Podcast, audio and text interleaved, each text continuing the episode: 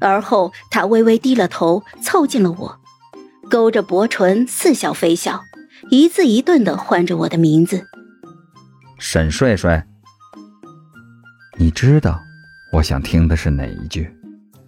啊，原来谢小郎君这么喜欢听我说情话呀！好吧，那我就再满足你一次。我说，我不亲别的男人，我只亲……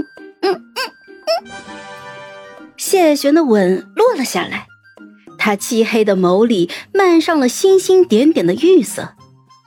天边的月光微凉，而他的唇很温暖。他松开我的时候，借着月光，我看到不知何时，他的眼圈都已经泛了红。你以为换了一副皮囊，小爷就认不出你来了吗？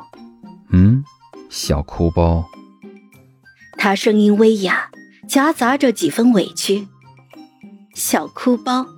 当年在我娘亲的灵堂上，他便是这么唤我的。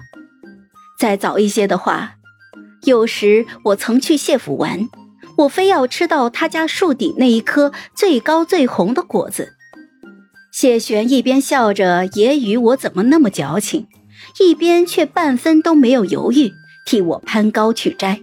结果他摔伤了腿，那时的少年脸色惨白，一声没吭。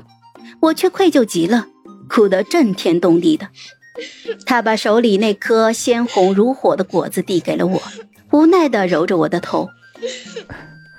果子不是给你了吗？怎么还哭呢？你是个哭包吗？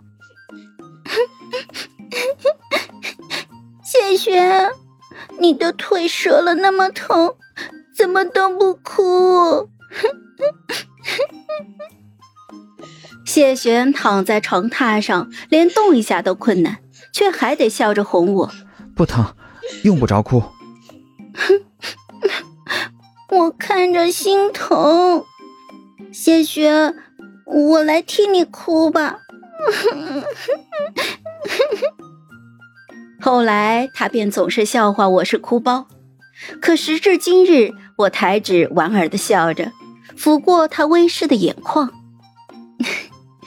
谢小郎君，你还好意思骂我是哭包吗？他那双眼睛现在可比我红多了。我问谢玄，他是怎么认出我的？听完他的解释，我才知道，除了我说话时的刻意暗示被他领会了之外，最主要的原因，竟然是因为我那一手大破字。你以前字就丑，还总是把“云想衣裳花想容”里的“容”写得像穷。我听得无语凝噎。